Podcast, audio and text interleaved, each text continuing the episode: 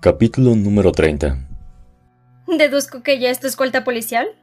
Preguntó Abby, con los ojos abiertos de fascinación. Sí. Dan no necesitaba mirar por encima de su hombro para saber que la oficial Coates, ese era su nombre, estaba de pie a un metro detrás de él. Entonces, ¿qué pasó anoche? preguntó Jordan. La luz de la mañana entraba por las ventanas del comedor. La fila para los hotcakes solía ser tan larga que salía por la puerta, pero hoy era considerablemente más corta. Casi un tercio de los estudiantes del curso se habían ido. Quiero decir, después de que me enviaste un mensaje de texto. No te envié un mensaje de texto, respondió Dan mecánicamente. Pensar le dolía. Casi no había dormido. Sentía la cabeza pesada por el sueño. Tragó una segunda taza de café y saludó con un gesto a la oficial Coates. Ella alzó la mirada. Estoy perdida. Admitió Abby, levantando una mano. ¿Te mando un mensaje de texto o no? Jordan recibió un mensaje de mi número. Estaba en mi teléfono, pero no puedo recordar haberlo enviado. Porque no lo hice. Sonaba tan ridículo que no culpaba a Abby por su escepticismo. No. Dijo ella. Sigo perdida. Yo también. Dan cortó un hotcake en tres pedazos con el tenedor y los arrastró por el lago de jarabe de su plato. Quería que la comida volviera a saber bien. Quería que la vida volviera a tener sentido. Como sea. Lo mismo sucedió con Félix. No quiero hablar de eso. Todo esto es un gigantesco lío. No quieres hablar de eso. Pero hay un oficial siguiéndote. ¿No crees que eso merita algún tipo de explicación? Abby lo miró fijamente, desde el otro lado de la mesa. Dan sabía que no había sido completamente franco con ellos. Ya ni recordaba muy bien por qué. Por más que le gustara la idea de tener mejores amigos con quienes compartir cualquier cosa, era como que lo único que sabía hacer era estar solo, separado de los demás. Quizá tu teléfono está poseído, dijo Jordan sarcásticamente. Tal vez deberías realizarle un exorcismo. No te preocupes, interrumpió Abby. Es solo un malentendido, estoy segura. Desearía estar tan seguro. ¡Ja! ¡Que Dan no se preocupe! Río Jordan. Tendrías más suerte pidiéndole a un pato que no nada. Gracias a los dos. Siempre saben cómo hacerme sentir mejor. Después del desayuno, Dan caminó a clase con sus amigos y la oficial Coates lo siguió a tres metros. ¿Qué creen que haré? se preguntó en voz alta. ¿Huir? ¿A dónde iría? Parece un poco excesivo, concordó Abby, echando un vistazo al oficial que lo seguía. Al menos te está dando espacio. Estoy segura de que podría ser peor. Dan apreciaba que Abby estuviera decidida a encontrar el lado positivo de toda aquella mañana. Necesitaba una dosis de ese optimismo en su vida. Se separaron cuando llegaron a los edificios académicos. Jordan se dirigió a una de sus clases de matemáticas, mientras ella se alejó hacia el edificio de arte. Dan no estaba preparado para la humillación de asistir a clase con una escolta armada. La oficial lo esperó afuera del salón, pero, aún así, sentía el calor de las miradas acusadoras. Los estudiantes que se habían quedado lo señalaban y susurraban sin ningún tipo de sutileza. No podía hacer nada más que bajar la cabeza, tomar nota e intentar no estallar en llamas por la vergüenza. No fue de mucha ayuda que le pasaran una nota que decía, Vuelve a casa, psicópata. A mitad de la lección, Dan perdió la habilidad de concentrarse. Escuchaba sin entender realmente las palabras, y su mano no dejaba de moverse, pero no tenía idea de qué estaba escribiendo. Cuando terminó la clase, miró sus notas y se mordió la lengua para no gritar. Las últimas oraciones no estaban escritas con su letra habitual, pero reconoció la caligrafía serpenteante inmediatamente. El director. No era suficiente que estuviera en su mente, ahora también estaba en su cuerpo. Recogió sus cosas a la velocidad de la luz y salió corriendo por la puerta. Si no tomaba un poco de aire fresco, iba a vomitar. Coates estaba esperando bajo el sol, y otros dos oficiales, incluyendo a Tig, estaban con ella y hablando con los policías estaban las últimas dos personas que esperaba ver. ¿Mamá?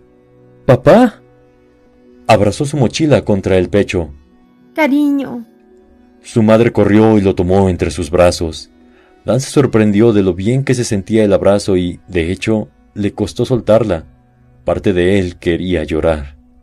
Está bien, dijo Sandy, abrazándolo más fuerte. Está bien. Está bien. Me alegro mucho de verte, mamá.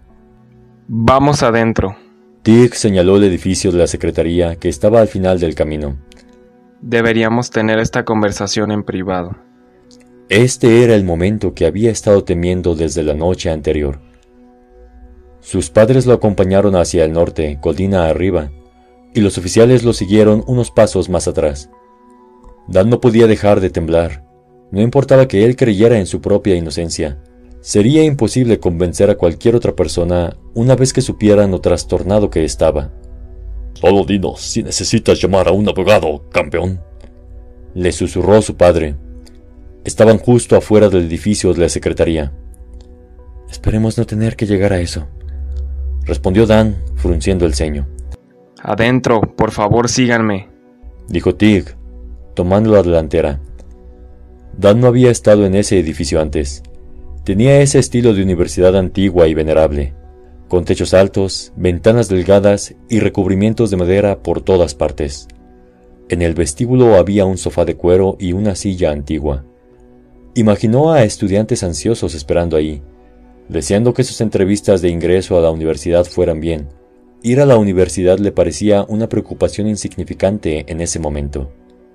La policía los escoltó hacia una sala pequeña que estaba a la derecha, pasando el área de recepción. Tig y sus padres entraron primero, con él en la retaguardia. La oficial Coates y el otro policía esperaron afuera. Temblaba tanto que apenas pudo sentarse sin derribar la silla. Bueno, hablemos de lo que sucedió anoche. ¿Por qué no empiezas por el principio? indicó Tig. Sus padres y el oficial estaban sentados de un lado de una mesa de conferencias y todos lo miraban. Parecía una inquisición. Dan contó la historia de que había ido a buscar a Félix y se había encontrado con el hombre de la palanca.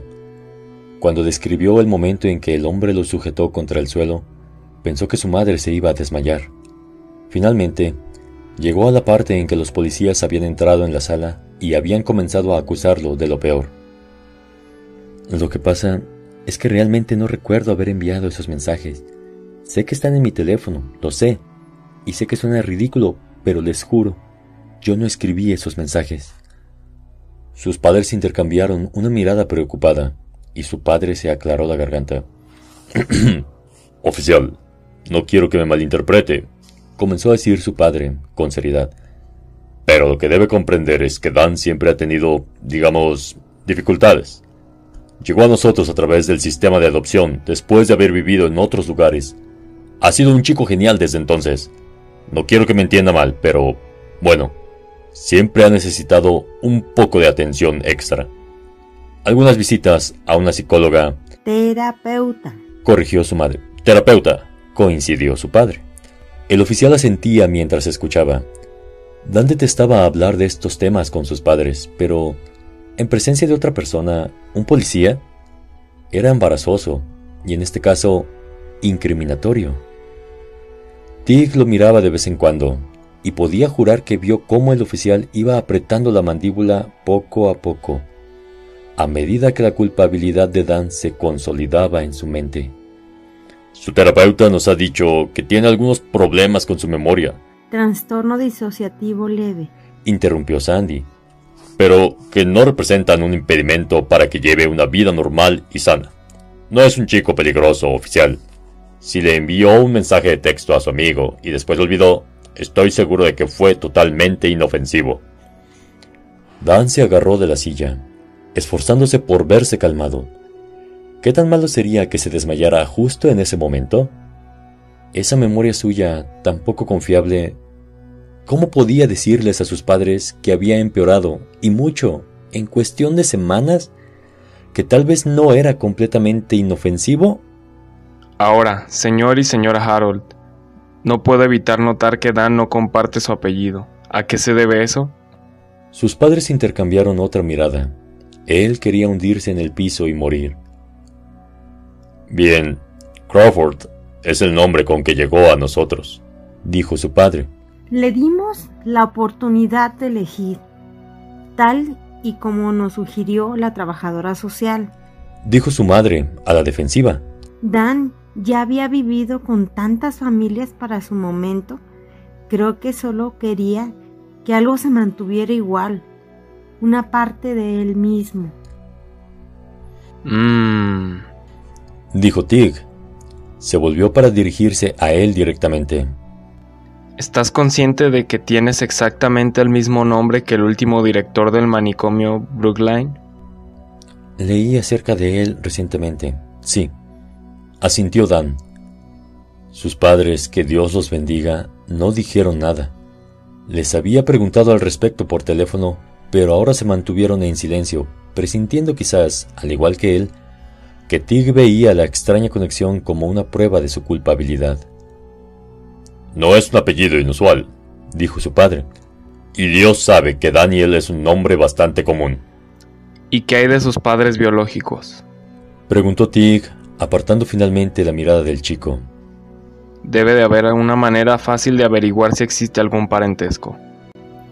Me temo que es cualquier cosa menos fácil. Admitió su madre. No se nos permite ver ese tipo de información y ustedes necesitarían una orden judicial para obtenerla, pero no veo por qué es tan importante. ¿Y qué? Si Dan tiene parentesco con ese director, ¿qué prueba eso? ¿No le parece una coincidencia más bien alarmante? Creo que es exactamente eso, una coincidencia. Y ese es el punto. Dijo su madre, impaciente. Dan odiaba ver que sus padres se enfadaran, aun si eso le ayudaba. Él se le había secado tanto la boca que era difícil hablar. ¿El hombre que asesinó a Joe confesó?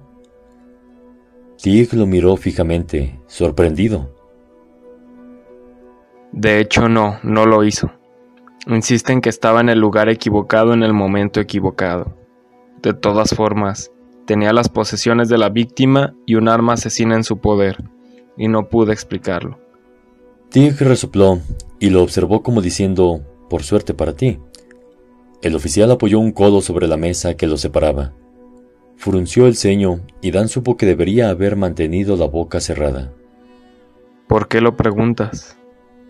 Solo curiosidad. Esperaba poder mantener la calma por unos minutos más. Sentía que si no llegaba al fondo de ese misterio ahora, lo acosaría por el resto de su vida. Era jueves. Faltaban diez días para que el curso concluyera. Quiero finalizar el curso, dijo con calma. No hemos terminado de interrogarte, respondió Tig, estirándose el bigote.